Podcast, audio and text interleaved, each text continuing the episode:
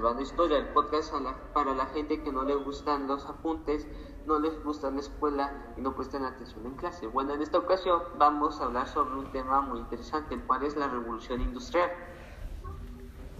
Hubo diversos factores económicos y sociales que fueron los antecedentes de la revolución industrial.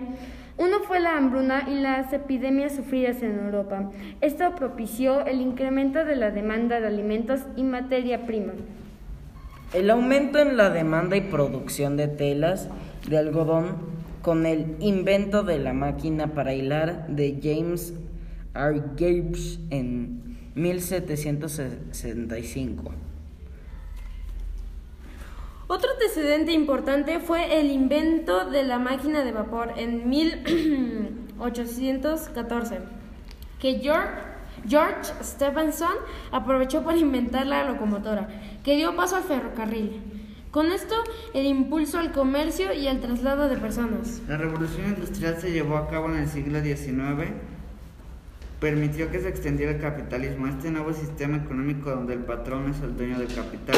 El capital de forma por la fábrica, las máquinas y las ganancias de la venta del producto. El comercio se expandió por toda Europa y otros continentes. Y esto fue Salvando Historia.